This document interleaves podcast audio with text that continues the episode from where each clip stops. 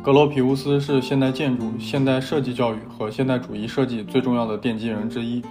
他的设计思想和他的教育实验影响了20世纪几代建筑家，不但使现代建筑得到确立，同时使之发展成第二次世界大战之后影响全世界的国际主义风格。他提出的一系列设计思想、设计原则，迄今为止依然对我们具有启迪作用。虽然从历史发展的角度来看，他的思想也具有局限性，但是他对于世界设计、现代建筑，尤其是现代设计教育的发展起到的作用是巨大且不可磨灭的。他于1911年设计了欧洲第一座真正采用玻璃幕墙结构的建筑——法格斯工厂大楼。1914年，他和阿道夫·梅耶设计了德国科隆的德意志工作同盟总部大楼。1919到1928年，他创建了世界上第一所真正的设计学院——包豪斯设计学院，开创了现代设计教育事业。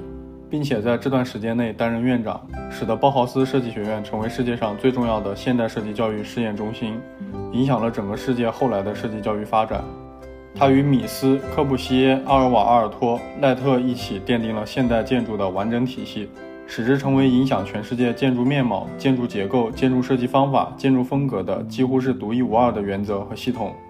就这个意义来说，它的作用和影响无疑是巨大的。